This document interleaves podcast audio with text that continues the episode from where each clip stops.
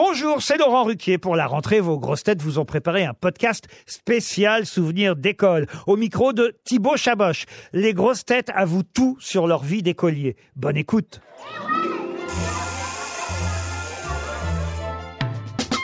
C'était quoi ta matière préférée à l'école, Paul, et celle qui, à l'inverse, pour toi, était la plus difficile, un vrai cauchemar C'est la phrase universelle, ça dépend. C'est vraiment les deux mots, ça dépend.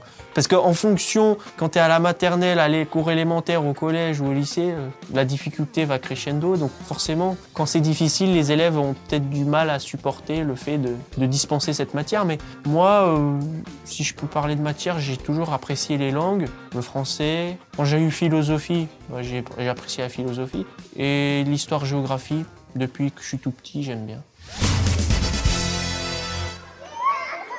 Est-ce que tu te souviens d'un poème que tu as appris à l'école par cœur? Je peux te dire que j'ai appris, euh, j'ai appris Le Cancre de Jacques Prévert, j'ai appris euh, Océanonox de Victor Hugo, j'ai appris beaucoup de Maurice Carême, de, de Charpentreau, bah encore Victor Hugo avec Demain dès l'aube. À la limite, je connais celle-là par cœur, ou presque.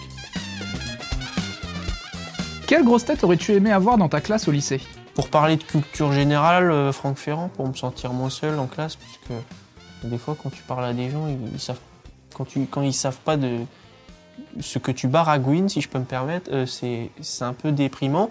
Logérias peut-être, parce qu'il il est rigolo, il est drôle, on se serait bien amusé, je pense. C'est un petit rigolo, il, aime, on- il, se, il se croit au théâtre en toutes circonstances. on aurait fait les pitres tous les deux, ça serait bien.